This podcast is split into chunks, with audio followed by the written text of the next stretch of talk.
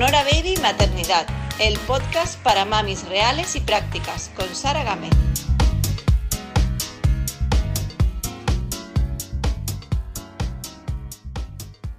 Muy buenas, bienvenidos un día más a una nueva entrevista del podcast de Sonora Baby Maternidad. Hoy eh, os traigo una historia, bueno, eh, tengo una invitada que, que, conozco personalmente, a la que admiro mucho, una mujer muy fuerte, que ha pasado por ciertas cosas que creo que deberíamos hablar y deberíamos tratar, que a lo mejor no son los temas más bonitos y más románticos y más maravillosos, pero que, que creo que pueden ayudar eh, a muchísimas madres y al final ese es el... Ese es el sentido de este podcast también, ver historias reales, ver historias Em, pues muy, muy de la vida real, las bonitas y, las no tan bonitas. Em, la mujer que tengo, yo sé que hoy en la entrevista me voy a emocionar, estoy completamente convencida, de hecho comienzo ya un poco emocionada, pero bueno, me lo vais a permitir. Y también os tengo que decir que es la primera entrevista en la que no tengo ningún escrito, no tengo ninguna chuleta, no tengo guion, es todo de corazón. Voy a, a dejarme fluir un poco porque creo que así lo, así lo siento y así lo merece la entrevista. Eh, antes de, meterme al lío, em, os, recuerdo que, me ayudáis muchísimo si le dais me gusta al podcast, ¿vale? Si os suscribís y si lo recomendáis. Si lo recomendáis, mirad, os voy a proponer una cosa. Si lo recomendáis a tres personas, solo tres personas de vuestro alrededor, ya con eso me haréis un gran favor y daremos, eh, ayudaremos a dar continuidad a este podcast.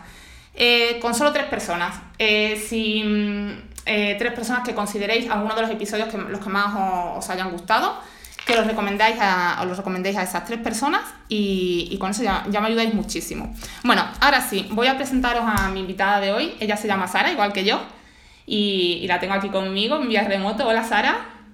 Hola, Sara. ¿Qué tal?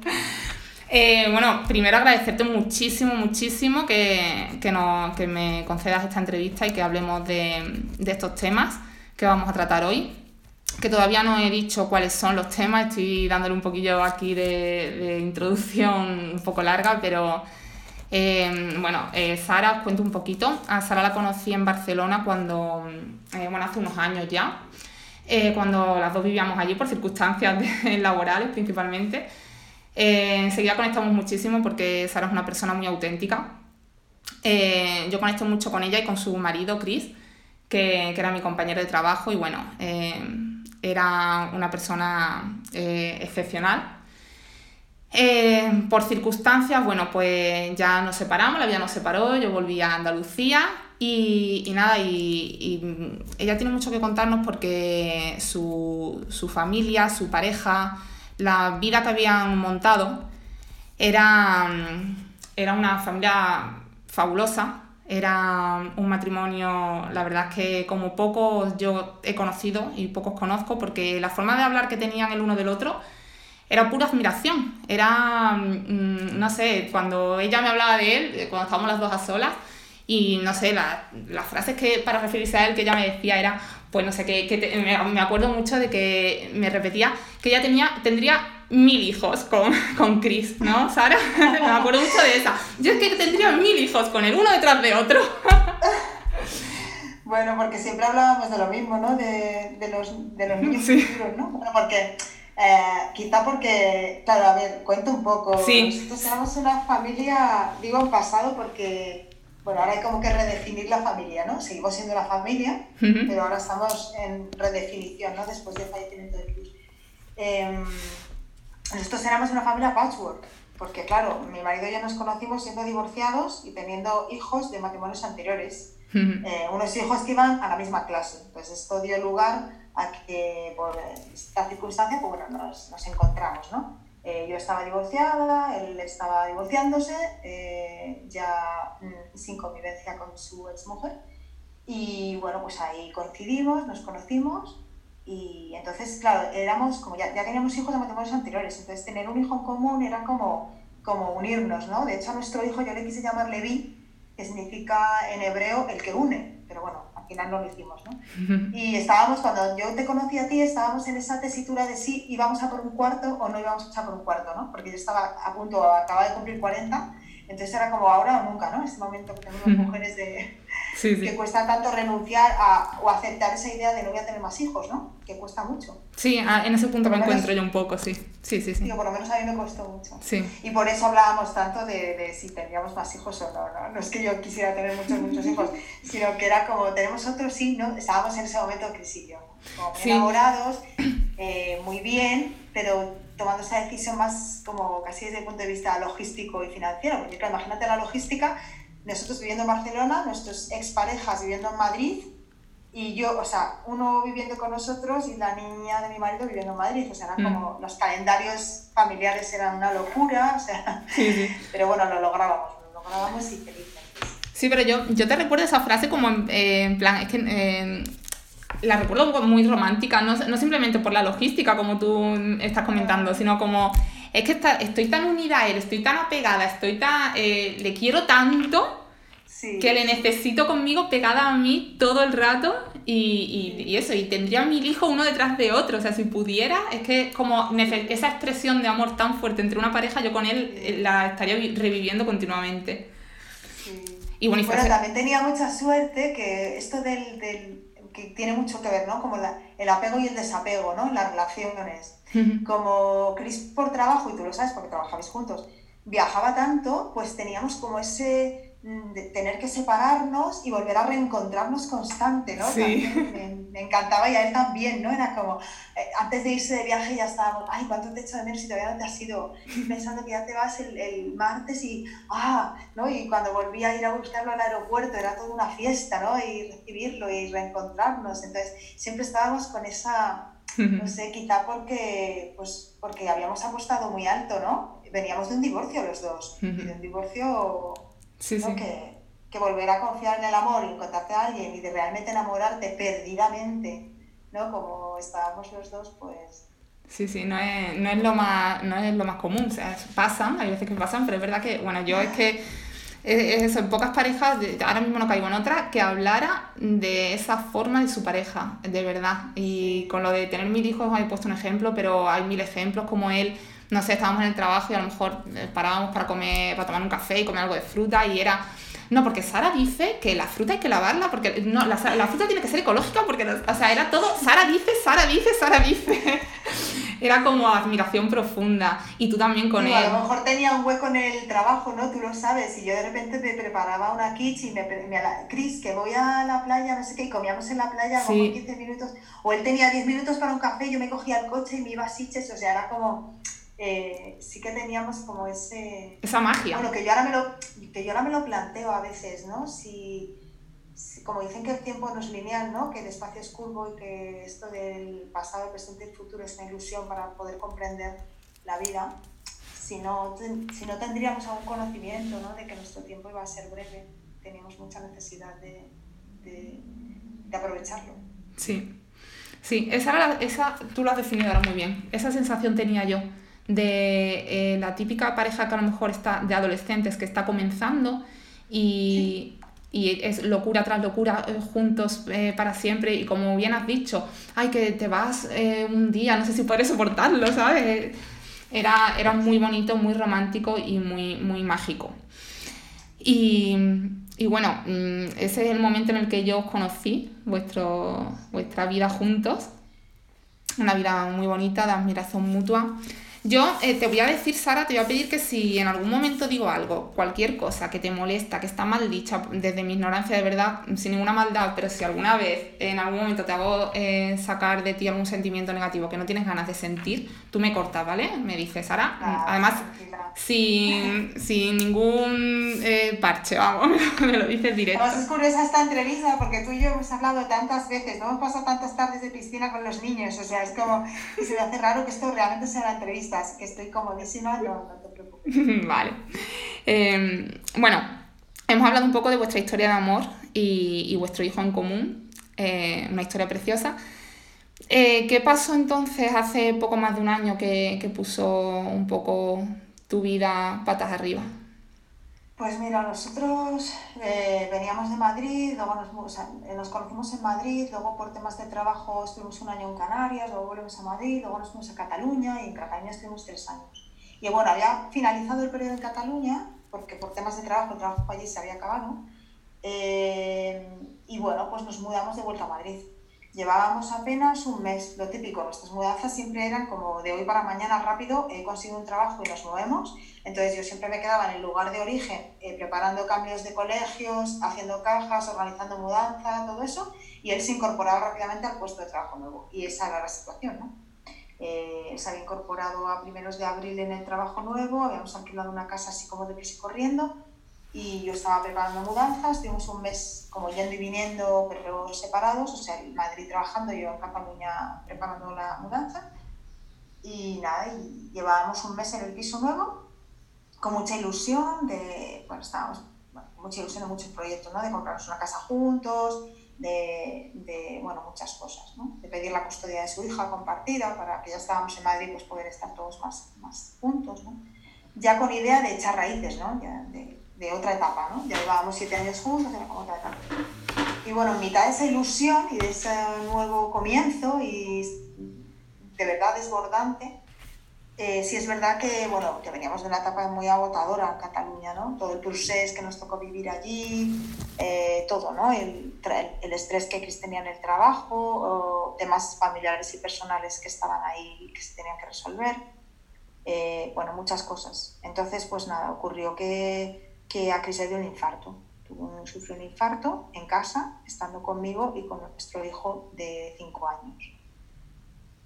Entonces, bueno, pues fue una situación muy traumática, eh, complicado de vivir. O sea, realmente es algo que hasta que no lo vives, ahora, ahora yo sé que las personas en coma el coma no es lo que sale en las películas y que las personas cuando les dan infarto tampoco es como salen las películas. ¿no? Tenemos como muchas imágenes de cómo es que te dé un infarto o que alguien en tu entorno le dé un infarto y no tiene nada que ver. ¿no? ¿Y a qué te refieres? ¿A qué te refieres con esto? ¿Cómo es en realidad? O sea, que, Bueno, porque tú te imaginas, no es como la muerte en las películas, ¿no? Tú ves a la gente morirse en las películas como muy, muy asépticamente, ¿no? Y eso no ocurre así, es como un parto, ¿no? Tú, tú sabes, ¿no? Cómo es un parto en una película y cómo es un parto en la vida real. pues un poco para que comprendas, ¿no? Que es mucho más bestia, ¿no? La realidad es mucho más bestia. Entonces, pues nos tocó vivir una experiencia que la experiencia en sí puede ser traumática, pero que no necesariamente te tiene que generar un trauma. Que esto ha sido como mi gran trabajo conmigo misma y con el niño, ¿no?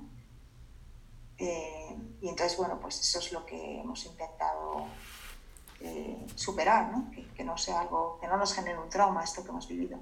¿Y cómo se consigue que un niño de 5 años no, no, llegue a tener un trauma habiendo estado además presente en ese, en ese momento? Bueno, mira, te pongo un ejemplo. O sea, mi marido no muere en el infarto, le da el infarto, pero no fallece en ese momento. Entonces queda en coma y estuvo en coma dos meses y medio hasta que falleció. ¿no? Entonces, en ese momento él no, no fallece tampoco es traumático porque luego llega todo lo demás también, ¿no? Porque si perder a tu, o sea, ya está, ya no hubo, no hubo más veces en que nos miráramos a los ojos o en que nos hablásemos, ya eso ya se acabó ahí, ¿no? Ese fue el último instante. Em, y bueno, ¿cómo se hace? Pues yo personalmente lo que hice fue que cuando, cuando aquella noche él ingresa y, a las 11 de la noche Nuci me echan, me dicen, mira, ya, no, no, la visita se acaba a las 11 de la noche y hasta la mañana siguiente, no recuerdo si a las 8, las 9, las 10 ya se puede volver a entrar. Eh, pues, ¿qué haces, no? Esperas allí, o sea, ¿qué haces, no? A ver, yo como mujer, como compañera, como esposa, pues yo me hubiera quedado en la sala de espera, pero es que mi hijo había vivido algo muy traumático y yo necesitaba, y él necesitaba que yo volviese con él. Así que yo lo que hice fue regresar y esa misma noche, cuando ya regresé, que ya estaba, él estaba en casa de una amiga, pues yo le dije, jo, vaya susto que nos hemos llevado, ¿eh? Con lo que le ha pasado a papá. Y le abrí la puerta, ¿no? A que él pudiese hablar. Entonces él me contó todo me contó lo que había vivido, cómo lo había vivido, lo que había pasado, lo que él había pensado, todo, ¿no? Me contó todo.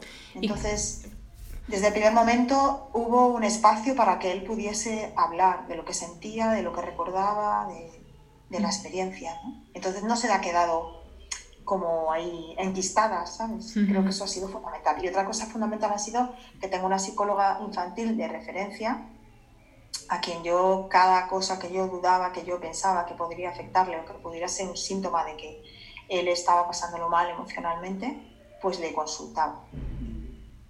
Yo en principio pensé que sería necesario que el niño fuese a terapia, pero la terapeuta me dijo que no. Me dijo, no, no, no es necesario, yo no le traería. Y ella fue quien me explicó esto. El hecho en sí es un hecho que puede ser muy traumático, pero el niño no tiene por qué estar traumatizado. Eso depende de cómo lo viva, de cómo tú se lo plantees, de cómo lo vivas tú también, de cómo vea que tú lo vives. Y entonces pues ahí empezó todo este proceso ¿no? de, de acompañar a mi hijo, de, de, que buscar a alguien que me acompañara a mí y de yo acompañar a mi hijo, a mis hijos. el acompañamiento es imprescindible ¿no? en, este, en estos casos. Yo considero que sí considero que sí. Hombre, somos supervivientes todos. O sea, por naturaleza, tenemos una naturaleza que tiende, nuestro instinto de supervivencia es enorme, enorme. Lo desestimamos mucho, pero es enorme. Pero claro, tú puedes tirar para adelante bien o, regular o mal, no sé cómo decirte, ¿no? Yo para mí la terapia o el acudir a, o tener una persona que me acompaña que es psicóloga o que es psicoterapeuta o que es psiquiatra, eh, pues es como, oye, si te rompes una pierna, eh, ¿cómo vas mejor? ¿Con muleta o arrastrándote? Pues con la muleta, ¿no? Que te ayuda. Entonces, si durante una época de tu vida, por una vivencia muy dolorosa, necesitas una muleta, pues cógela, si la tienes, si puedes, úsala, porque vas a ir dolorida apoyando el pie que te duele cuando puedes usar una muleta, ¿no? Y, caminar con ayuda. Em, entonces, em, cuando tuvo el infarto, Chris, eh, dices que pasaron dos meses y, poco. Eh, en esos dos, meses y medio. Dos meses y medio. En esos dos meses y medio, ¿qué, te planteas? ¿Qué, qué sucede? ¿Qué, como... Bueno, hay muchas fases. Yo, o sea, cuando entramos en UCI, el cardiólogo me metió en una sala. Eh, me metió en una sala y me dijo, lo siento mucho. Eh, su marido esta muerte cerebral y no hay nada que hacer. Eso fue lo que me dijo. Esto es un shock, o sea, eso es un shock que te produce que, en el que tú ya no eres capaz de procesar ni siquiera pensamientos básicos. O sea, yo recuerdo el, el doctor diciéndome, mira, tienes que ir por este pasillo, coger un ascensor, no sé qué, luego a la derecha no sé cuántas. Y yo le cogí al doctor y le dije, mire, yo sé que lo que me está contando es muy básico, pero es que no soy capaz de entenderlo. ¿Me puede usted llevar al sitio donde tengo que ir? Y le agarré de la mano. Y ese señor me llevó hasta un ascensor y me dijo, pulse el 1 y donde vea unas sillas se sienta. Y redujo la información algo tan tan básico que, ahí logré entender. Porque cuando estás en un trauma y tú, y tú estás sobrepasado emocionalmente, la parte cognitiva se bloquea. Entonces no puedes pensar y yo me recuerdo así como un zombie por los pasillos, ¿no? Luego de eso pasé a eh, mi marido lo va a superar, eh, es muy fuerte, es una persona excepcional, lo va a conseguir, cosa que, que la persona, las, las, personas a mi alrededor no me lo desmentían, o sea, no me sacaban de mi negación, pero yo estaba en una negación absoluta.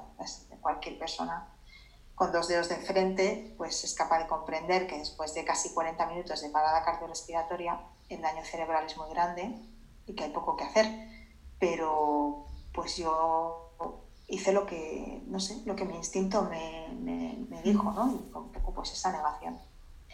Estuvimos 26 días en UCI y cuando me dan el informe para bajar a planta, a neurología, pues es cuando yo leo ese informe y me doy cuenta de que mi marido no va a volver nunca más.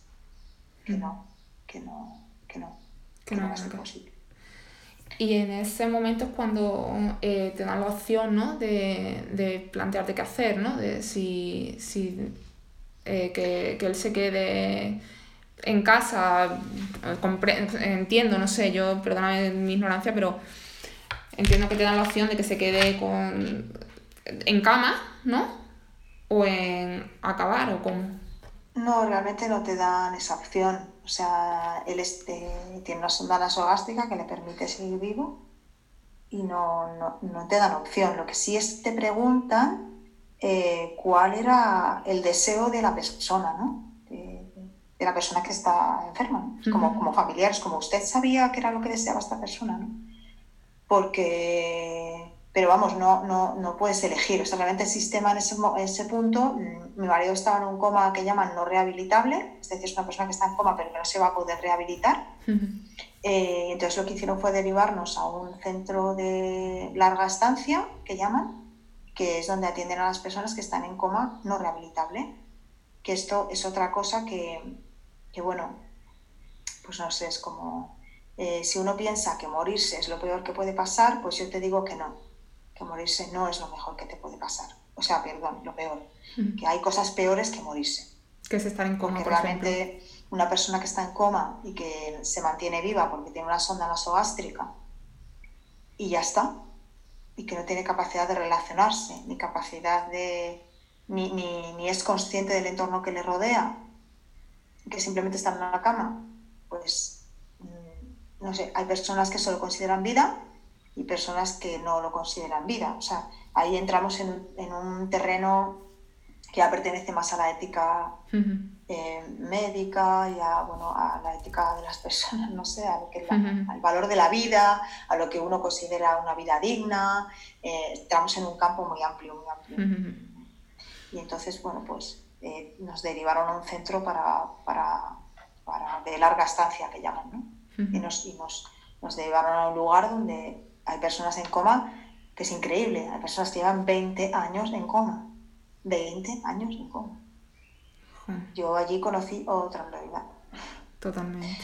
Pero bueno, que finalmente, pues nada, a los dos meses y medio del infarto, pues fallé. Entonces, eh, ahí es donde entra como otro, o sea, hubo un periodo para mí y para los niños de que yo se lo agradezco, ¿eh? yo creo, de verdad pienso que, que mi marido era tan caballero que, que, hasta fue caballero hasta para marcharse. O sea, que nos dio como dos meses y medio de tiempo para hacernos a la idea, porque perderlo de golpe hubiese sido durísimo. Realmente no sé si eso lo hubiera podido soportar.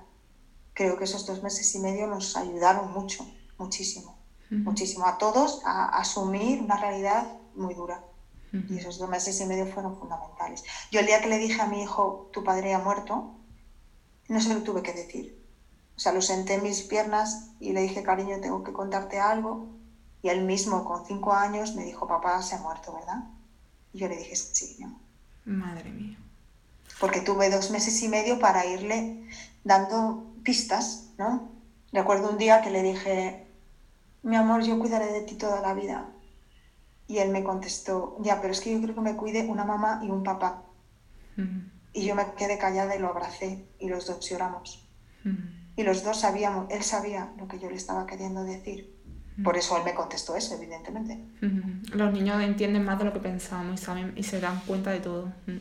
Sí, pero yo, o sea, él necesitaba, los dos necesitábamos, yo necesitaba transmitirle la situación de una manera muy sutil, porque tiene cinco años, bueno, ahora tiene seis, pero tenía cinco años, y a la vez, porque yo, yo, para yo estar bien tenía que sentir que ellos estaban bien, ¿no? Es, es así como madre, ¿no? Siempre que, o sea, tú te sientes bien cuando tú sabes que tus hijos están bien. Sí. Y en esa situación estar bien era irles haciendo ver poco a poco que papá no iba a volver, porque era muy duro, cada vez que yo volvía del hospital, Nicolás me decía, ¿ya viene papá contigo? Claro, yo decía, no, no, mi amor. Ya llegó un día que me senté con él y le dije, no, papá, papá va a estar mucho tiempo en el hospital porque lo que le ha pasado es muy grave. Entonces va a tener que estar mucho tiempo en el hospital. Entonces él ya no estaba cada día esperando a que llegara papá, ¿no? y bueno, pues fueron pasando cosas, tuve que preparar una visita de los niños a papá sabiendo que era la última visita de los niños a papá. Y bueno, pues y es, es, o sea, por ejemplo, eso lo hiciste porque supongo que eh, es aconsejable, ¿no? Que se despidan ya que tienen la oportunidad, ¿no? De, de, hacer esa última visita. ¿O no es a lo mejor más aconsejable que no vivan eso? Bueno, yo no tenía certeza de que fuese la última, tenía la intuición, más que la certeza, ¿no? Porque no, tenía, no había certezas. Tenía la intuición de que sería la última vez que lo verían. Pero mm, no lo sé. Yo vi a mis hijos o sea, por ejemplo, Nicolás, que ya te digo, tenía cinco años, pues tenía, yo le veía, él quería ver a papá. De hecho, fue muy bonito cuando Chris estaba en UCI, eh, claro, mi hijo la última vez que había visto a su padre lo había visto en unas condiciones muy, mm, muy malas, le estaba dando un infarto. Entonces la última imagen que él tenía de papá era terrible. Y yo sentía que necesitaba darle a mi hijo una imagen distinta de papá, de tranquilo, mira, papá ahora está así. Entonces recuerdo una enfermera de UCI maravillosa que llegué un día a UCI y me dijo, ya sé cómo le vamos a hacer la fotografía para que lo vea tu hijo, no sé qué la mujer había estado en su casa, en su tiempo libre, en su casa, dándole vueltas a ver cómo podía hacer una foto para que él viese a papá dormido, tranquilo, dormido, ¿no? Entonces lo, lo, preparamos todo para que, pues para que pareciese que estaba dormido más que nada. Y ya está. Y, que, y de hecho está guapísimo en la foto. O sea, no, no, no, pensarías que está enfermo ni que está en coma. Y entonces le enseñamos esa foto al niño, ¿no? Mira, papá está descansando. Eh, y fue pues un proceso. O sea, yo creo que, que pues que, que, lo hicimos bien, ¿no? Como un proceso de, de, ir, a la vez que yo iba aceptando, pues podía ayudarlos a ellos. Si yo no aceptaba, yo no podía acompañarlos a ellos a, un camino que yo no, no, había recorrido, ¿no? Primero me tocaba recorrerlo a mí y luego irlos acompañando a ellos a, recorrerlo. ¿Y cómo se hace eso? ¿Te ponías una careta eh, con ellos? O sea, fingías estar mejor de lo que realmente estabas y luego llorabas en tu soledad o, o, realmente te mostrabas tal, tal cual tus sentimientos eran ante ellos a, cara descubierta. Bueno, yo eh, recuerdo que tomé una decisión, un momento que tomé una decisión, entonces las mañanas las pasaba en el hospital y las tardes las pasaba con los niños. Era verano, con lo cual las tardes eran piscina, tomar un helado. Entonces, bueno, pues yo hacía de tripas corazón y era pues eso, bañarte en la piscina, tirarte a bomba, eh, jugar al uno en, en, el césped, o sea, una vida normal, como si no pasase nada, ¿no? Pero a la vez, pues a lo mejor las vecinas me preguntaban, ¿qué tal está tu marido, no? Entonces en la toalla, pues ahí en la piscina, pues a lo mejor me, me, echaba a llorar, ¿no? Y, y, los niños me veían ahí en plan, pues secándote las lágrimas, ¿no? Intentando como un poco disimular pero a la vez les, les dejaba ver pequeñas cosas, pequeños momentos, porque, porque creo que, que, es, que es bueno, o sea, creo que, que tampoco ocultar todo el tiempo y fingir no me parece que sea un ejemplo bueno para los niños. ¿No? Es como cuando un niño se da un golpe y llora y te viene llorando y, y, le dices, no, no es nada, no es nada, venga, venga, levántate. Pues no, no es nada, no. Es como, ay, te debe doler mucho, ¿no? Menudo golpe te has dado, a ver que te lo vea, ¿no? O sea, es una realidad, se ha dado un golpe, le duele, pues es una realidad. Papá está en el hospital y está muy enfermo y mamá está triste. Pero no todo el tiempo. O sea, porque a pesar de eso te digo, ¿no? En todo este, en todo este tiempo, yo es lo que le digo siempre a mis hijos, ¿no? O sea, hay momentos para estar felices, hay momentos para estar tristes, hay momentos para estar asustados, pero las emociones van y vienen. Uno no está todo el día, normalmente, ¿no? Es que tengas alguna patología, no estás todo el día contento, no estás todo el día llorando, triste, no estás todo el día emocionado, no estás todo el día asustado, ¿no? Las emociones van y vienen y, cuando vienen, pues si puedes es mejor dejarlas venir, expresarlas y así se marchan, ¿no? Si no, se quedan un poco atrapadas. Entonces yo creo que, que no, en ningún momento me he ocultado, lo que sí que he procurado es no dejar tampoco que nada me, o sea, que la tristeza me pueda, ¿no? ¿Y cómo se consigue eso? Bueno, también porque, pues, porque voy a terapia. Entonces en terapia tengo mi espacio de, de dejar salir mi tristeza, mi rabia, mi enfado. También hay mucho enfado, ¿no? dices, oye, y al principio me acuerdo que caminaba por la calle, a lo mejor veía pues lo típico, ¿no? Algún hombre pues dejado, ¿no? Casi como fumador, sin, como ¿sabes? Estas personas que ves como dejado, ¿no? Que físicamente te parece que es una persona dejada, ¿no? Que fuma, que va sin afeitar, que lleva el pelo sucio, que eh, tienes mucho sobrepeso, o sea, no sé, no sé, sí, sí, tipo de, entiendo. de, persona, ¿no? Y a veces me cruzaba con gente así, estaba tan enfadada que pensaba, jo, ¿por qué no se morirá gente así, no? Y no mi marido que era un hombre sano, que hacía deporte, que se cuidaba un montón, que... No sé, bueno, que no, que no es justo ese pensamiento, ¿eh? Tampoco es justo que ese señor se muera, pero estaba tan enfadada que, que miraba a otros hombres por la calle y pensaba, jo, no entiendo por qué, ¿no? Creo que es un sentimiento humano y que a cualquiera le puede pasar que, que piense eso. De hecho, yo cuando, bueno, cuando eh, me enteré de todo y tal, una de las cosas que primero se me vino a la cabeza es, ¿por qué, ¿por qué Chris? Si era súper deportista, no fumaba, se cuidaba la alimentación, ya te digo, hasta el detalle de que, que si la fruta ecológica y tal, ¿sabes? O sea, era una persona que se cuidaba y que está, y de aspectos totalmente saludables. Entonces la verdad es que sí que parece como injusto, ¿no? Es el sentimiento que, que da. Sí.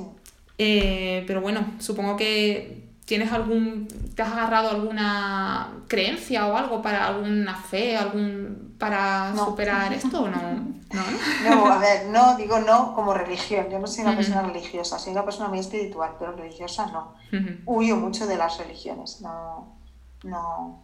Respeto, ¿eh? Respeto que la gente sea tenga una religión, una fe, una creencia, y, pero yo no la tengo. Tengo mis creencias espirituales ¿no? Pero religiosas no. Pero bueno, yo, yo lo que más me ha apoyado es en eso, en la psicoterapia, y ahora estoy como un poco pues en esa búsqueda, ¿no? De, por ejemplo, mi hijo ahora dibuja muchos... Mm, en, bueno, la cuarentena ya ha sido tremendo porque ha sido como, como meternos no sé, como si el duelo es complicado de por sí, pues imagínate si te encierran en casa y entonces ya no tienes nada con qué distraerte, ¿no? Ya no vas a extraescolares, ya no llevas a los niños al colegio, ya no vas a yoga, ya no, vas a, gente. Ya no vas a psicoterapia físicamente, o sea, es como, no sé, es como, ahora sí o sí te vas a dar cuenta de lo mucho que te duele. Y de lo mucho no que tienes distracción. Mm. Entonces, mi hijo, por ejemplo, el peque, pues ha hecho muchos, de repente venía y me decía, ya sé dónde está papá ya sé dónde está papá, ¿no? Y dibujaba un mapa, cosas así, ¿no? Y, me di cuenta de que él estaba reflejando algo que estábamos reflejando todos, ¿no? Que es como, ah, ah, ya no está y ahora dónde está, ¿no?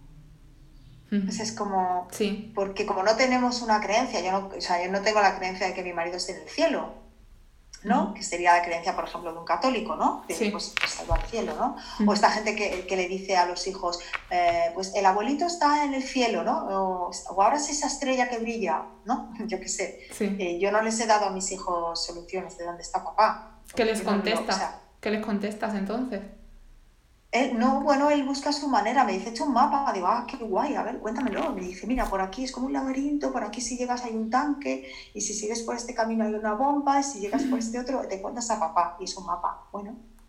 Pero si pues te dicen, si te preguntan, eh, mamá, ¿dónde está papá? Tú les dices, no lo sé, o, o, que, porque claro, a mí cuando mi hijo me pregunta, ay, mira, un pajarito muerto, ¿dónde, ¿qué le ha pasado? ¿Dónde se ha ido? Y yo, yo automáticamente digo, está en el cielo. Y luego, claro, se pone a buscar en qué nube y tal. ¿No? Pero es como la respuesta automática que yo tengo en mi mente, pero me pregunto, ¿qué, respuesta tienes tú? La verdad es que a mí, no sé, no recuerdo que él me haya preguntado dónde está papá. No recuerdo cómo lo haya preguntado. Él se lo pregunta a sí mismo, pero a mí no me lo ha preguntado. Sí que es verdad que yo muchas veces sí que le he dicho, ¿no? Papá está en nuestros corazones. Siempre que nos acordemos de papá y de que nos acordemos el día que tal, o cómo papá se reía, o cómo papá hacía esto, ¿no? Pues pues el papá sigue estando, ¿no? sigue mm. estando en nosotros, ¿no? En nuestro corazón, eso sí lo digo a veces. Y luego él, por ejemplo, hace poco lo último que me dijo es que es un superhéroe que se llama Super P y que cuida de nosotros. Entonces hace dibujos y me dibuja a mí y, a, Super P como encima de mí, volando, ¿no? Con una P y Super Papá, y lo ha convertido en un superhéroe. Y bueno, pues él va como intentando encajar donde está papá ahora, ¿no? Y, yo también, claro, es que yo tampoco tengo respuestas, precisamente porque no soy una persona creyente. Entonces, también yo estoy en esa, no búsqueda, pero sí en esa, bueno, pues eh, eh, no tengo respuestas, no las tengo. Tendré como que sentir, ¿no? Es más, yo creo que es algo más, menos pensar y más sentir, ¿no? ¿Dónde siento yo ahora que está, ¿no? A veces me voy al monte y pienso, bueno, pues siento que está en todas partes, ¿no? ¿Tú le sientes cerca? ¿Le sientes siempre Yo lo siento conmigo, eso sí, eso sí es verdad, lo siento conmigo. Creo que aunque se haya muerto, da igual, hay una parte que nunca, que nunca, o sea, hay una cosa que es, que es inseparable. ¿Tú sigues enamorada de él? Pues es que, claro, es que ahora que es él, ¿no? ¿Sabes? Es como complicado. yo, yo sigo enamorada de, la, de, mi marido, sí, sí. Sí, sí, sí. No. el, día, yo creo que el mismo día que él fallece, el niño me dice, desde el deseo de, luego hablé con la psicóloga, ¿no? Y ella me decía, esto es desde, desde el deseo de ver a su madre feliz. Entonces él me dijo, bueno, ahora que papá se ha muerto, porque claro, estuvo dos meses y medio en coma, y él me dice, bueno, ahora que papá se ha muerto, ahora tú te puedes volver a casar, ¿no? Podemos, ¿no? Puedes tener otro marido. Yo no, o sea, fue como, yo pensé que me hacía ese comentario desde el temor de, uh, ahora lo mismo mamá trae aquí un extraño. Eh, y yo le contesté, no, es que eso no es posible, mi amor, porque es que mi, corazón está lleno del amor de papá. Entonces no hay hueco para, para, otro amor, porque es que ya está lleno del amor de papá. Y hablando con la psicóloga, la psicóloga me dijo, no, mm, eh, bueno, se supone que este tipo de reacción de los niños es más por verte feliz. Es como, si eras feliz cuando papá estaba contigo, ahora que papá se ha muerto, a lo mejor buscando otro papá, pues tú volverás a ser feliz, ¿no? Es como que ellos quieren verte feliz. pero yo le expliqué eso, ¿no? Que, digo, es que yo no puedo, o sea, mi corazón está lleno del amor de papá. No, De momento sigue llenando todo mi corazón, ¿no? Imagino que con el tiempo, pues a lo mejor eh, reubicaré ese amor de otra manera, porque ya no, no, es, no puede ser un amor completo, ¿no? Nos, nos, falta un cuerpo para amar, o sea, y, y, nos falta una relación, ¿no? De mirarte a los ojos, de hablarte, de compartir, o sea, todo eso ya no es posible. Entonces, eh, hay como que reubicar esa, esa relación. O sea, ya no puede haber relación porque la otra persona ya no está. Pero hay una relación con el recuerdo, hay una relación con, con lo que deseas y no puedes tener. Eh, o sea, todo eso hay que reubicarlo. Que, Bueno, es pronto, ¿no? pues muy ahora justo se cumplió el año. Es muy pronto, es muy, muy pronto, pero claro, la misma supervivencia que tú comentabas antes, que nos hace salir de todo tipo de cosas, que al final somos más fuertes de lo que pensamos.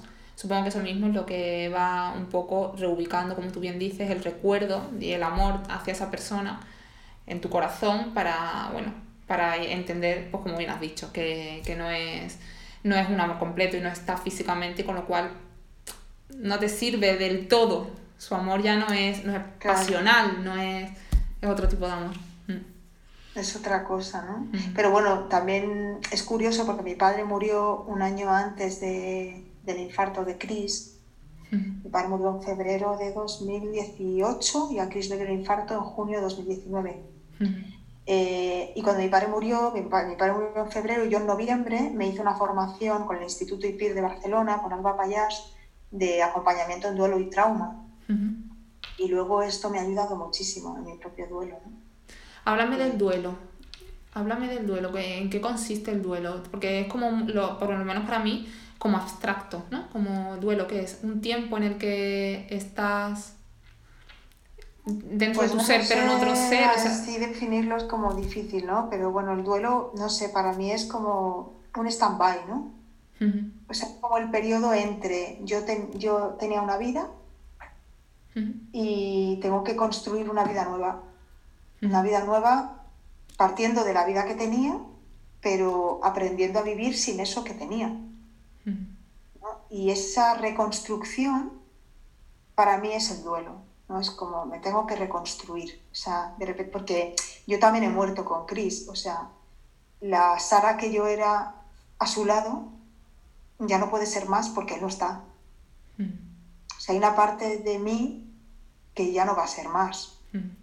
¿no? Y esto es lo que yo quise representar, por ejemplo, a, los 40 días del infarto de Chris, yo voy a terapia y en terapia pues tomo conciencia, aparte de que me dan el informe de, bueno, mm, ya me lo habían dado, pero me había costado entender. Pero bueno, a los 40 días de, la, del infarto de Chris yo voy a terapia y, entonces es cuando realmente me, me, me, encuentro con esa realidad que yo no había querido ver o que me costaba ver que es que Chris no va a volver más, ¿no? Y yo me acuerdo, yo tenía una melena larguísima, bueno, tú me conociste así. Sí, te iba a preguntar justo, te iba a preguntar justo ahora. Preciosa. Y entonces decido que me corto el pelo. Que me, voy a, de hecho, me fui a la barbería de caballeros donde a Chris le cortaban el pelo por transgredir un poco el espacio masculino, que también quería hacerlo. y entonces me hago una trenza que luego doné para mujeres con cáncer, para la peluca. Y me hice una trenza y entonces fui y me la cortaron al ras. Madre mía. Y luego la mandé por correo a esta asociación de, para pelucas y tal. que tu pelo te llegaba casi al culo, era, era un pelazo, era una melena muy tuya. Y Chris siempre me decía, no, no te cortes el pelo, no te cortes el pelo. Me acuerdo. Cepillo, yo no, me acuerdo, me acuerdo. Me decía, pero quiero cortar un poquito. No, no, no, no. era como un símbolo también, ¿no? De, de lo que a él, de algo que a él le gustaba de mí, ¿no? y, y entonces pues decidí cortarme el pelo, porque fue como, como un reset, ¿sabes? Como un volver a empezar, como un aceptar que yo ya no soy la mujer que era y no voy a volver a ser esa mujer más. O sea, se ha muerto él, pero también he muerto yo. O sea, no yo. Una parte de mí, ¿sabes? Se ha muerto, se ha acabado. Ya no. De hecho, yo ya no soy la mujer de Chris, soy la viuda de Chris. Madre mía, se me pone la piel de gallina. No, yo ahora cuando digo a alguien no puedo, o sea, no me sale, me sale decir soy la mujer de Chris, pero he tenido que ir poco a poco aprendiendo a cambiar, soy la mujer de Chris por soy la viuda de Chris. Porque en realidad, si dices soy la mujer, todo el mundo da por supuesto que tu marido vive, claro. ¿no? O sea, y, no, y, y la, no sé cómo decirte. Sí, sí, te entiendo. Entonces hay una parte en la que una, esa, una parte de mí que ha muerto. Ah, o sea, igual que hay una parte de ti que tú eres la madre de, o la mujer de, o la hija de, ¿no? O la hermana de, ¿no? Todos somos también, somos nosotros por nosotros mismos, pero también somos, ¿no? Yo tengo un montón de mamás en la agenda de teléfono que pone mamá de fulanito, mamá de menganito. Yo también. Y no me sé ni el nombre, o sea, porque para mí son la mamá de. Sí. Entonces yo, había una parte de mí, una parte, no todo, ¿no? Una parte era la mujer de. Y esa parte ha muerto. De hecho, yo te tengo en la agenda en el móvil, claro, cuando yo te conocí, yo conocí primero a Chris y yo tenía Sara, mujer de Chris. Claro. y todavía hoy te tengo así, lo tengo que cambiar. Sara, claro. a secas. De hecho, yo, igual que me corté el pelo, por ejemplo, el teléfono de Chris, yo lo tenía, bueno, es así, es, es que es así, es la, la verdad, y lo tenía como mi amor. Eh, lo tenía grabado como mi amor. Entonces, cuando Chris me llamaba, en mi teléfono ponía mi amor. Y yo esto cogía. y, y cuando, cuando yo asumí esta realidad, me acuerdo que aparte de cortarme el pelo, cogí mi móvil y puse móvil Chris. Es como, ya no me llama Chris por teléfono. Madre si su teléfono me llama, no es Chris, es el móvil de Chris que suena o que me llama, ¿sabes? Pero ya no es mi amor. Entonces todos esos pasos pues son pasos que vas dando para asumir una nueva realidad. Pero es lo que te digo, para mí el duelo es el periodo que hay desde que se acabó lo que tenías hasta que comience la nueva Sara en y, este caso. y construyes algo nuevo. Y yo para mí eso nuevo no está construido. O sea, yo hace poco hablaba con una persona y, y yo le decía, yo me siento, soy una persona en construcción. A ver, todos, todos somos personas en construcción constantemente, ¿no? no, no todos vamos cambiando, no somos... Si tú, tú, me conoces ahora, pero por ejemplo, si me encontraba con una compañera de colegio de cuando teníamos ocho años, eh, si me viese ahora, no me conoce. Yo ya no soy, ¿no?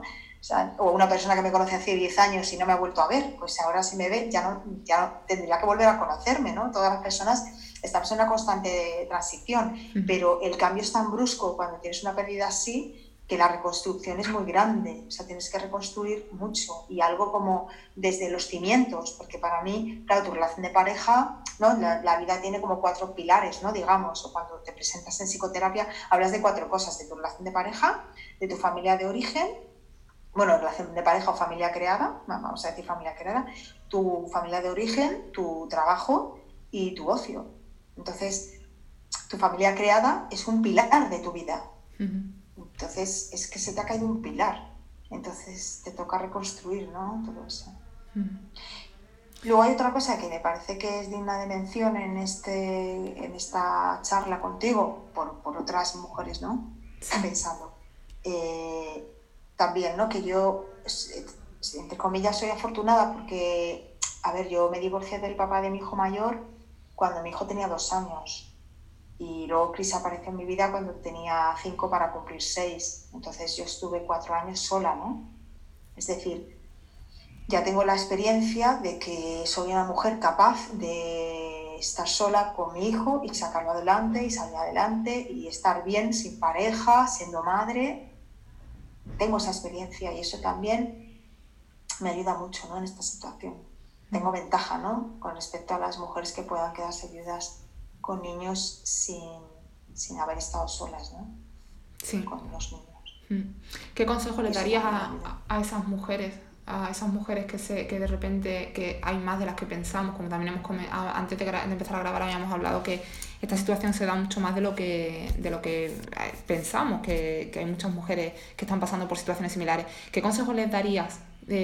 consejos prácticos, o sea, más allá de, mm, sí, porque, bueno, eh, nada, que pase el tiempo y tú intentas estar bien y ya está ahí. No, cosas prácticas que pueden en que pueden enfocarse, focalizar su atención para distraerse o para estar mejor?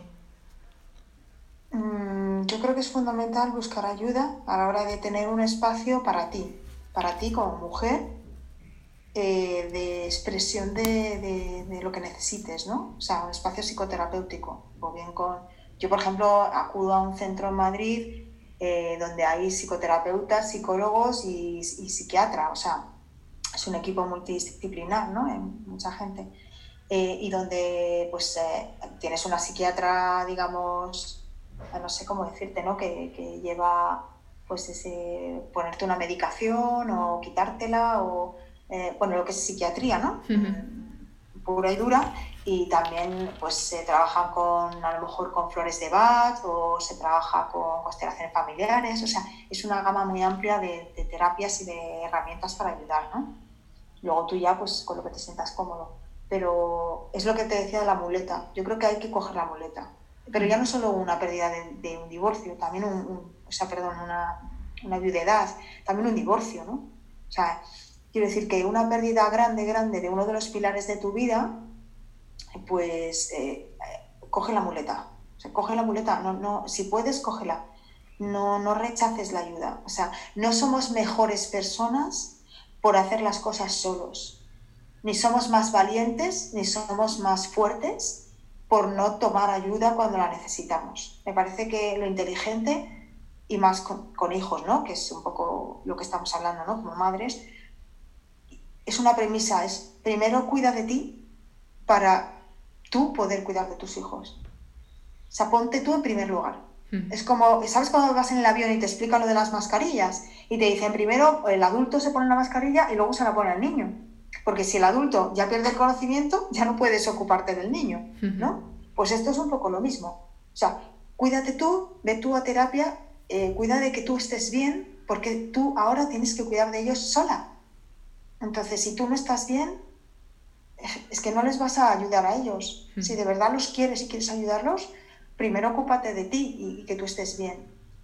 Y no es egoísmo, al revés, es, es, por ellos también, ¿no?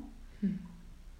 Es muy necesario eso, que no es egoísta pensar, tengo que cuidarme. No, no, no, es que primero cuídate tú, cuídate tú de estar bien, de dormir tus horas, de, de, comer, de alimentarte bien, de ir a terapia, de hacer deporte, de... Digo hacer deporte porque te hace sentir bien, ¿no? Eh, yo desde que abrieron un poco el confinamiento y puedo salir a entrenar, es que me ha, devuelto la vida, ¿sabes? Es como, cuídate tú, cuídate tú porque si tú estás bien puedes cuidar de ellos, si tú no estás bien no podrás cuidar de ellos y ellos te necesitan y mm. ahora más que nunca. No es para nada egoísta porque lo estás haciendo por ellos en realidad. Eh, de rebote es para ellos en realidad. ¿Y cómo se, cómo se educa a unos hijos sin padre? O sea, em, Mm, no sé, todo, hasta las cosas más triviales, la alimentación, la, eh, escuela, mm, las vacaciones, eh, los planes en familia, porque al final seguís siendo una familia, por supuesto. Cómo se, se educa, luego también, bueno, en decisiones importantes, en valores, en todo, claro, tienes que tomar tú sola las decisiones en todo con ellos. Supongo que es duro, ¿no? Bueno, es muy duro y hay una parte en la que tienes que renunciar a algo, o por lo menos yo lo siento así, ¿no? Eh, yo cuento mi experiencia, no sé lo que cada uno, no sé si lo que el camino que estoy tomando es el mejor o no. Yo comparto el que estoy tomando y que con el que me siento cómoda. Eh, y es que al principio sufría mucho por una sensación de que yo no llegaría nunca a dar a mis hijos lo mismo que, que le hubiera dado su padre ¿no? Por ejemplo, Chris era inglés, les hablaba en inglés, tenía unas formas, ¿no? Unas maneras como muy... Muy una educación muy británica, ¿no? Y mm. esto, esto em, sumaba mucho en casa, ¿no? O sea, los dos juntos dábamos una... Eh, es que claro, también nosotros nos compenetrábamos mucho porque éramos muy distintos, ¿no? Porque mm, yo no voy a decir que soy lo opuesto, pero yo soy mucho más despreocupada, ¿no? Era como la parte más más lúdica, no sé cómo decirte, ¿no? Sí, tú eras, un poco, eh, eh, bueno, hippie, no, no sé si hippie la palabra, pero sí, rollo así más espiritual, liberal, moderna, relajada. Mm, nada, no vamos a mirar el reloj, estamos a gusto, pues si estamos a gusto nos quedamos donde estamos. Claro, claro, claro. Él era el que siempre tenía un reloj incorporado en su cerebro, o sea, nunca llegaba nunca tarde a ningún sitio sin mirar el reloj. O sea, tenía una, una manera de de ubicar las cosas y de saber medir, nos da tiempo a hacer esto y luego esto, y así a las 8 estamos donde tenemos que estar, y yo era totalmente despreocupada, o sea, era la que de repente él me llamaba y me decía, oye, corazón, que quedan 20 minutos, que tenemos que estar en no sé dónde, en 20 minutos te recojo no sé qué, y además él era la logística, yo era el caos, ¿no? Entonces, ha habido una parte en la que he tenido como que compensar eso, ¿no? Eh, que lo sabes hacer, o sea, lo, lo haces, lo haces. De hecho, yo o sea, cuando estuve divorciada y estaba solo con mi primer hijo, pues yo era mucho más organizada. Yo me desorganicé mucho porque tenía al lado una persona muy organizada. Entonces ya no, hacía falta que hubiera dos personas organizando, ¿no? Te relajas. De hecho, hubiera sido contraproducente que dos personas quisieran organizar a la vez, ¿no? Mm. Entonces he tenido como que retomar una parte que yo había dejado un poco de lado, la había delegado más en él, ¿no? Entonces yo al principio sufría mucho pensando, yo no voy a poder compensar eso, ¿no? Yo no voy a poder dar a mis hijos y, bueno, pues es que lo tienes que aceptar, es que es verdad, es que mis hijos no van a recibir la misma educación y, lo mismo, igual, igual, igual. Yo no puedo suplir a mi marido, es algo que tengo que, eh, que he tenido que asumir. Yo no voy a suplirle, no puedo. Mm. Yo a mi hijo por las noches le leo un cuento en inglés y mi inglés ha mejorado muchísimo. Y yo le intento que, que siga teniendo contacto con el idioma y le mantengo siempre muy cerca de su abuela inglesa y, eh, y, le valoro mucho todo lo que viene de ahí, ¿no? Pero yo no voy a poder, no, sería un intento eh, inútil, ¿no? O sea, yo no puedo suplir en la educación lo que hubiera aportado su padre. Su padre ha fallecido, ya no está, ya recibirán la educación que yo les pueda dar. Evidentemente a mí me ha quedado una influencia de mis siete años de convivencia con Chris. Yo tampoco ya educo igual que educaba hace siete años, eso también es verdad. He incorporado cosas de él que yo a lo mejor no tenía, ¿no? Eh, horarios más, doy a los niños de comer antes, los acuesto antes, soy más mm, estricta con las cosas, tengo otra manera de poner los límites, o sea, ha habido cosas que he incorporado que han venido de, mi convivencia con él. Igual que si yo me hubiese muerto y Chris fuese el que estuviese ahora educando a los niños, seguramente les estaría educando un poquito con eh, matices de mi estilo, ¿no? porque, porque la convivencia hace un poco eso, ¿no? que cojas cosas del otro. Pero ha habido una parte en la que yo al principio estaba como muy obsesionada en intentar que mis hijos no perdiesen nada e intentar como sustituirlo a él y luego... Mm, pues he tenido que aceptar que eso no es posible, que yo nunca podré sustituirlo a él y que la vida nos ha, nos ha traído esto y ahora mis hijos tendrán la educación que yo les pueda dar. Pero yo no, es como muy agotador intentar ser la persona que no eres, intentar educarlos como a lo mejor tú sola no te sale, ¿no? Mm. intentar suplir algo que ni siquiera, que no, que no. Mm, pues, pues, los educo desde lo que yo soy con lo que te digo, ¿no? Con esos matices que me han quedado de esos, años de convivencia con él y que he incorporado, ¿no? Porque de repente he dicho, ah, pues mira cómo lo hace él, pues me parece muy interesante, ¿no? Cómo pone los límites o cómo, eh, pues yo qué sé, no se enfada, eh, no, a lo mejor pues sería más calmado, ¿no? Pues no, no, no se enfada tanto, pero se pone muy firme y, los niños reaccionan, ¿no? Cosas que, ¿no? que yo qué sé, que, que, que fui cogiendo y eso ha quedado. Pero, pero intentar como ser quien no soy es absurdo. No. No creo que tenga ningún beneficio tampoco. Lo que sí que se notará pues la influencia de él en ti. Eso por supuesto que seguro que, que se nota mucho. Sara, ¿tu motivación de vivir ahora cuál es? ¿Cuál es tu motivación? La, vida misma. Yo esa motivación no la he perdido creo que en, ningún momento.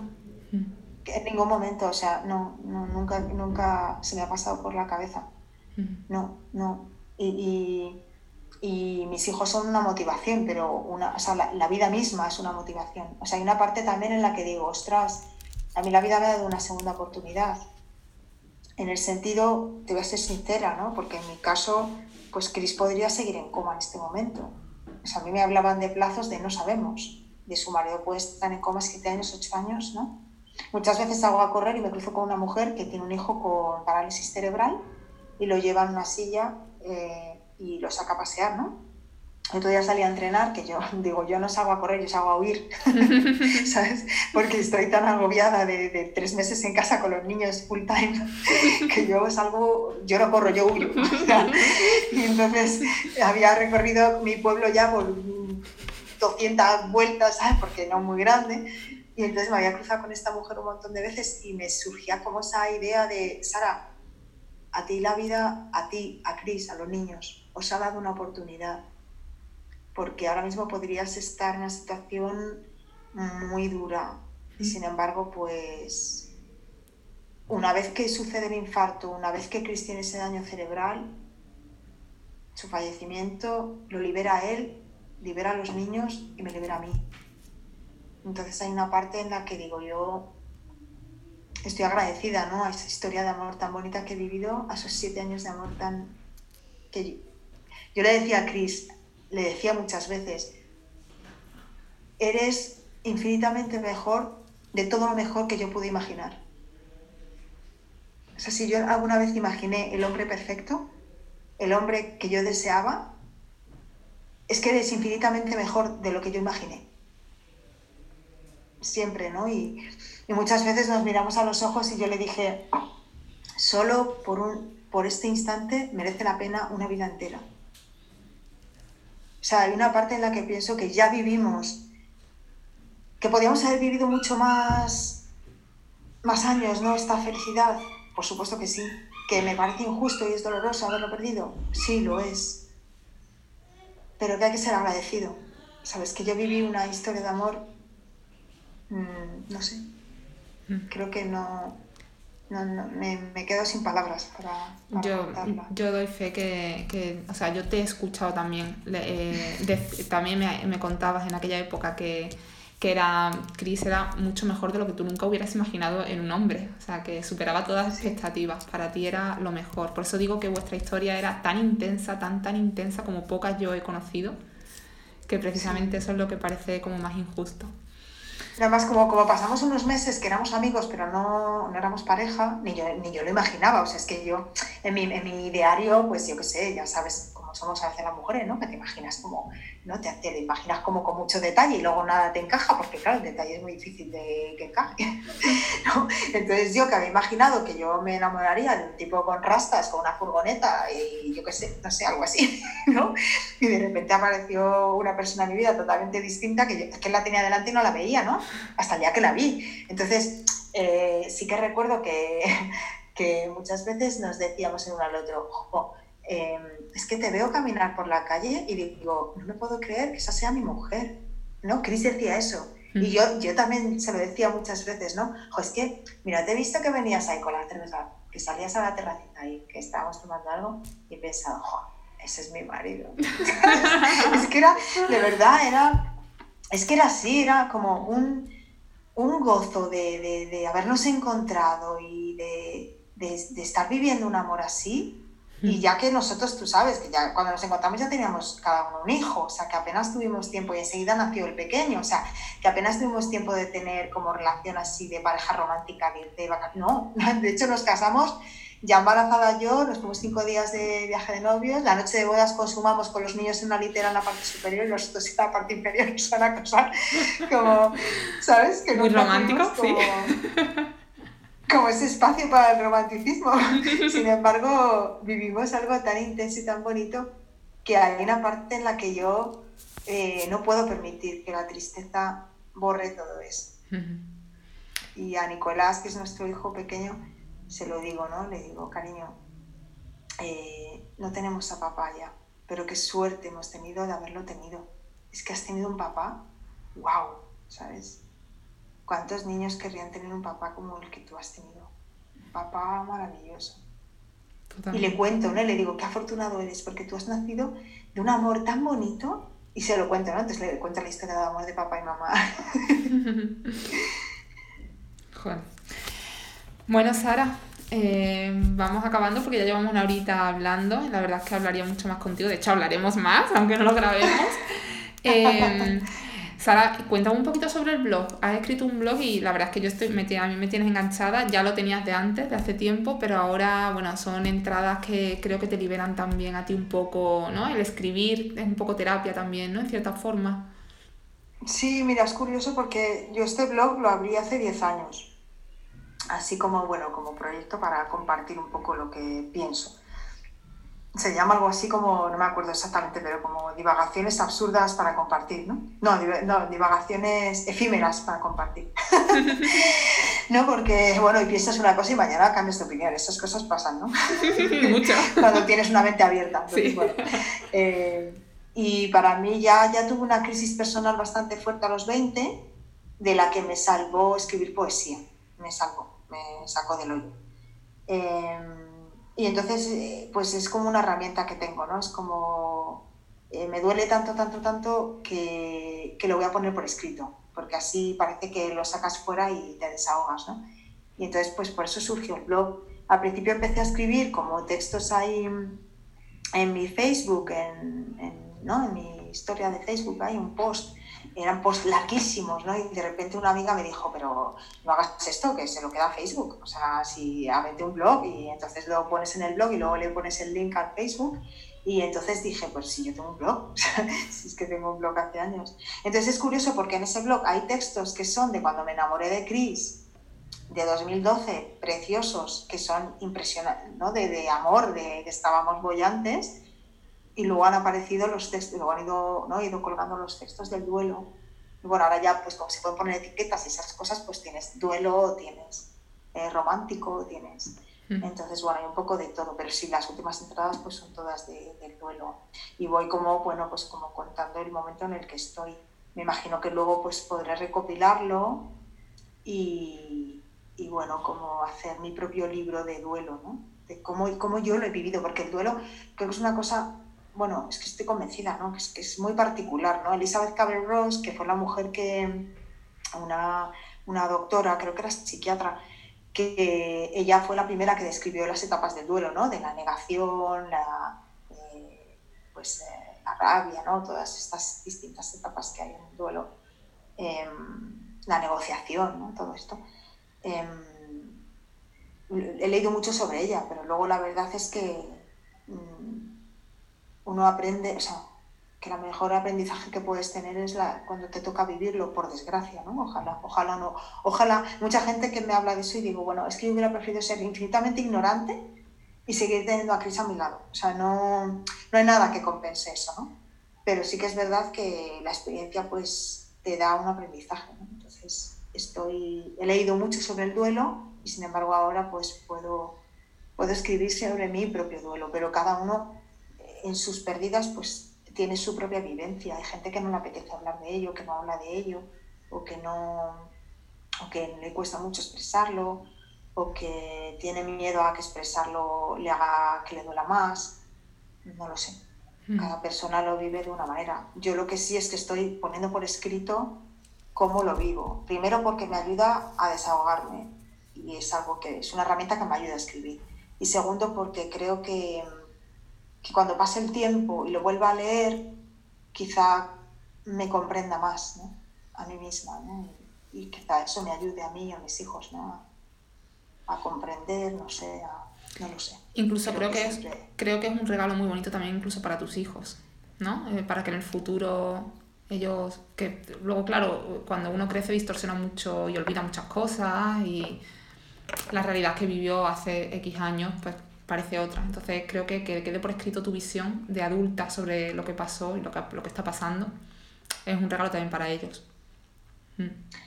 También es verdad que es una desnudez muy grande, ¿no? Me parece que es mucho más ah, atrevida, ¿no? La desnudez del alma, de decir de verdad lo que, lo que, te, lo que te pasa adentro, que la desnudez física, ¿no?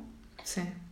Y me parece que es es mucha desnudez, ¿no? Bueno, por eso en mi blog, por ejemplo, no hay comentarios, no tienes posibilidad de dejar un comentario, ¿no? Porque no me arriesgo.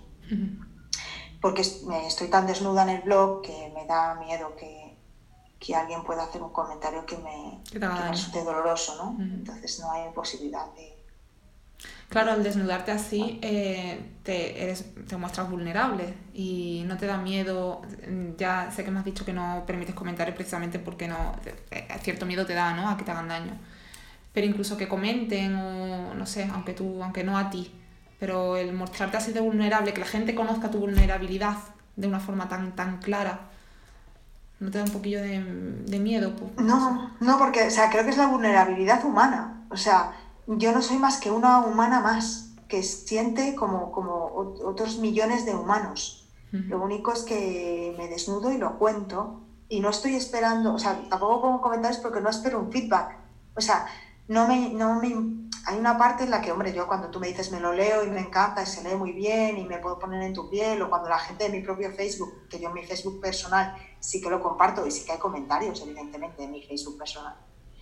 Pero eh, cuando lo cuelgo en mi Facebook personal sí que estoy buscando que la gente me, me, me eche un capote. O sea, cuando, cuando cuelgo algo en Facebook es porque estoy esperando de alguna manera, y que para eso usamos Facebook, ¿no? Para que, para que mis amigos me digan, jo, Sara, pues qué bonito lo que escribes o, o si te puedo ayudar en algo. Hubo, una amiga que cuando publiqué Al Límite me escribió en Facebook y me dijo, oye, te preparo unas arepas o algo de comer, te lo llevo a tu casa, en mitad del confinamiento, ¿eh? O sea, era como, dime qué puedo hacer por ti porque mm, realmente la lectura ha sido como esta mujer lo está pasando tan mal que yo mm, te ofrezco llevarte cosas de comer. O sea, yo me ocupo un poco, te echo una mano, ¿no? Y fue tan bonito. Eh, pero es mi Facebook personal, claro, ¿no? en, el blog es como que no, no, necesito el feedback. Ya tengo el feedback de mis amigos en mi Facebook y de la gente que, que con quien tengo una relación personal. No, no estoy buscando, ¿me entiendes? No estoy buscando seguidores ni que la gente, no estoy buscando eso, estoy buscando expresarme y el deseo, como en esta entrevista, de que si alguna mujer, algún hombre que ha perdido a su pareja y que tiene hijos eh, no sabe, no, no, puede encontrar las palabras para eso que está sintiendo, si las mías le sirven, pues bienvenido sea, ¿no? Porque para eso está la literatura, ¿no? Para eso está, o sea, yo, no sé, por ejemplo, adoro Benedetti, ¿no? Y Benedetti me, me encanta, y el poema No te salves, pues le pone palabras a, a, algo que yo siento y leo ese poema y digo, ya está, esto, esto es lo que yo siento y este hombre siente como yo siento y le leo y, y me libera, ¿no? Benedetti, ¿y cómo se llama el poema? No te salves. Vale, me lo apunto, lo dejaré. muy bonito. Lo dejaré en las notas del, del podcast también, por si alguien quiere eh, verlo. O táctica y... estrategia de Benedetti, o sea, son, son poemas que, que, bueno, yo, no sé, eh, son poemas que, que, que, bueno, para mí son, son como bueno, no sé, yo nunca jamás he sido fan de nadie, o sea, no compraba la Super Pop, nunca, nunca, he perseguido a ningún famoso ni cosas así, excepto a Benedetti, o sea, que tuve la fortuna de estrecharle la mano el círculo de lectores en Madrid uh, allá por el 2002, 2003 y, y, y bueno, todavía tengo la sensación de haber tocado la mano de ese señor al que admiro muchísimo. Pues lo, bueno, lo falleció, pero... Lo, lo, buscaré porque no lo conozco, no, no, he leído, no he tenido oportunidad de leer sus poemas. Eh, ¿Y tu blog, como el nombre? Es que no recuerdo ahora mismo el, nombre, mira que lo leo, pero... Pues eh, por se llama Corderos con piel de lobo. Cordero con piel de lobo. Em, lo que no he leído es el último post, el de Al Límite, ese lo tengo que leer. Mm, el resto bueno, es eso, es que estaba al límite y... no podías más. No, no, pero no me... Estaba no al límite de, por favor, o no me hagas spoiler. Ya, o me va a dar algo. No me hagas spoiler que me lo voy a leer. A ver, recomiendo mucho eh, el blog de Sara, desde luego. Eh, bueno, Sara, la última pregunta. Siempre acabo las entrevistas preguntando, ¿cómo te ves eh, dentro de 10 años? Creo que es incapaz de contestar esa pregunta. No me digas. Hace poco hice un, taller de escritura creativa y nos hacían esa pregunta y me daban ganas de llorar ¿Sí? directamente, ¿no? Porque creo que estoy en un punto en el que me falta mucha confianza como para mm, sea, no sé, me, me, me, sí, me emocioné, me, me daban ganas de llorar. Es como yo ser, es como si una parte de mí no creyera que puedo ser todo lo que puedo ser dentro de 10 años. Pero bueno, sí que, mm, sí que me veo como una mujer tranquila. me veo como una mujer tranquila. sí, bueno, Ya, ya es mucho. Haga lo que haga, esté en lo que esté, me veo como una mujer tranquila. Date cuenta que tendré 53. Bueno, muy buena edad. ¿Sabes? Es como una época que ya digo yo que estaré tranquila. Sí. o sea, seguro que metida en mil fregados porque siempre que es mi tendencia. Eso creo que la cabra siempre tira al monte, como dicen, ¿no? totalmente. Pero, pero, que estaré tranquila, ¿no? Como con más sosiego, ¿no? Como con más más reposada, ¿no? Más... Calma, ¿no? Y paz interior. Y... con más calma, ¿no? Con menos alboroto mental también, ¿no? Que ahora me siento a veces muy alborotada. De todas maneras, ya sabes, como las mujeres somos cíclicas, depende del día en el que me hubieras hecho la entrevista, hubiéramos hecho una entrevista muy distinta. Bueno, pero esa es, la, esa es la magia también. Entonces te doy oportunidad de, volver a traerte otro día a ver qué nos cuentas, a ver cómo te sientes. Oye, nada, yo me apunto, estoy, creo que estoy en el día del ciclo, no sé, creo recordar que estoy a lo mejor en el día 5 o 6. Sí. Así que si quieres podemos hacer otra entrevista en el día 18. Sí, para que ahí es cuando estás cambiada. A ver con qué Sara te encuentras. bueno, Sara, eh, no sé, te, te, quería dar las gracias porque entiendo que no debe ser fácil abrirse así, desnudarse, como tú dices, ya no solo por escrito, sino que también hablando. Así que te doy infinitas gracias. Sé, doy por hecho que, que tu entrevista va, va, a ayudar muchísimo a mucha gente, ya no solo a las que han pasado o a los que han pasado por algo similar, sino a, a personas que su vida es normal, no ha pasado ningún trauma, no, pero no la valoran. No valoran lo que tienen, no valoran a la persona con la que conviven, no valoran la salud, no valoran a sus hijos, no valoran eh, que se levanten y, y amanezca un nuevo día para ellos, no, no, se valora, no se valora y hablo de propia experiencia también que, que muchas veces vamos por la vida atropelladas y no estamos dando valor a lo que tenemos. Yo hay una cosa que me gustaría no sé cómo decir, cuando todo esto me pasó, teníamos un chat de amigos eh, que fueron los que más me apoyaron en, en, la, en el hospital con Chris, ¿no? En, ir por las tardes mientras yo estaba con los niños, bueno. Y yo recuerdo que los primeros días yo les decía, por favor, esta noche cuando os vayáis a dormir, miraros a los ojos, solo por un ratito, y, y regocijaros en, el, en, el, en la alegría y en el gozo de teneros el uno al otro, ¿no? Los que estáis en pareja.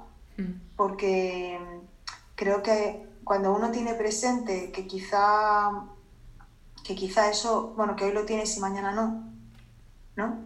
Pues creo que es cuando realmente le puedes sacar partido. Pero a todo en la vida, ¿eh? No hablo solo de la pareja, mm. sino que hoy tienes una cosa y mañana no. O sea, hoy tienes un trabajo que te gusta y mañana no. ¿no? Mm. Hoy tienes salud y mañana no. Eh, hoy tienes a tu padre y a tu madre contigo y mañana no. O sea, eh, la, la, incertidumbre, nos cuesta vivir en la incertidumbre, pero el hecho de, de, tener, esto es una cosa como, que tengo mucho, tengo mucho proyecto con esto, ¿no? Es como en la medida en la que uno es consciente de la finitud de la vida, entonces es cuando la puedes vivir con intensidad. Entonces, ser consciente de que hoy tienes las cosas y mañana no, es lo que hace que lo valores. Entonces, no significa que vivas con el miedo a perderlo, no. Significa que, vivas con, la certeza y con, la alegría de que hoy lo tienes, que, quizás mañana no, pero hoy sí, ¿no? Entonces, disfrútalo porque hoy sí, ¿no? Y entonces, hay una parte en la que yo siempre, con los amigos y eso, ¿no? Yo comentaba que he sido muy afortunada de haber sido consciente de lo feliz que era mientras que lo estaba siendo. No, no es que ahora me dé cuenta de, ah, qué feliz era cuando tenía a mi marido y qué lástima que ahora no lo tengo. Sí, sí, eso lo pienso, por supuesto, pero cuando lo tenía era feliz por tenerlo. O sea, esto que, contábamos, ¿no? Yo creo que los dos éramos como, como muy felices de, tenernos, ¿no? Hmm. Y es como eso, ¿no? Que, que merece la pena pararse un momentito a sentir lo que tienes, ¿no? No, no, no dejarlo pasar. Decía Steve Jobs en su famoso discurso que, que, tenemos que vivir como si mañana, ¿no? Decía algo así, como que, ¿qué harías si supieras que te vas a morir mañana? Pues hazlo, haz lo que, lo que, lo que quieres y, y vívelo y disfrútalo. Así que con esa enseñanza también nos quedamos y es lo que también quería transmitir un poco a todas las oyentes y a todos los oyentes. No sé, Sara, si quieres añadir algo, cualquier cosa que se haya quedado en el tintero que pienses que pueda ayudar. No, bueno, no, que si alguien quisiera, bueno, no sé, que si alguien estuviese en una situación así o, o pasando en alguna situación en la que considerara que, que bueno, que, que, hablar conmigo le puede ayudar, pues que a través de ti que, que, que yo me ponga a disposición ¿no? de esas madres que puedan estar viviendo algo parecido. Eh, no sé si, o sea, yo, yo tengo la sensación, ¿no? De que, mm, o, el deseo quizá más, no sé, como de, de, ayudar, ¿no? Es algo que, si hay algo que me, que me hace sentir bien y que me hace sentir útil y que le da sentido a que yo esté aquí, ¿no? Eh, aparte de disfrutar de la vida, es poder ayudar a alguien. Entonces, pues que si, que si alguien está en esa situación o, o no sé, y puede servir de algo, pues que a través de ti que pueden contactar conmigo. Perfecto, ahí queda dicho.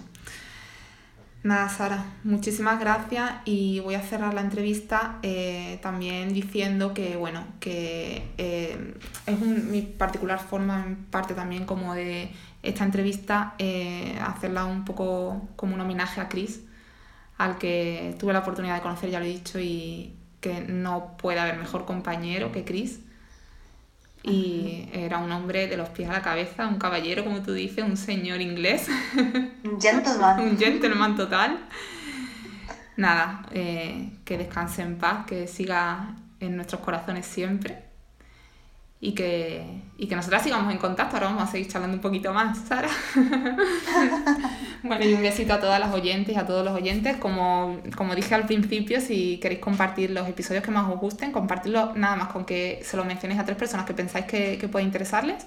Ya con eso ayudamos a darle un poquito de difusión al podcast. Hacedlo, hacedlo, porque esto, vamos, es muy interesante. Todo esto es curativo. Sara nos ofrece. Y muchas gracias, Sara, por, por pensar en mí y por acordarte y por, por, darle este espacio también al duelo que, que bueno, que, que, el dolor forma parte de la vida, ¿no? que el disfrute, el gozo y el dolor son dos caras de la misma moneda, así que está muy bien mostrar también esta otra cara. Me parece genial que lo digas y que, y que, hagamos el cierre así, porque es lo que quería precisamente transmitir, que no todo es bonito y no todo es el mundo de, de Heidi y de los mundos de Yuppie, ¿no? que, que también existe esta, esta maternidad, es una maternidad real, que, que sucede. Así que un beso muy fuerte a todas las oyentes y yo me quedo charlando un poquito más con Sara y nos escuchamos en el próximo episodio.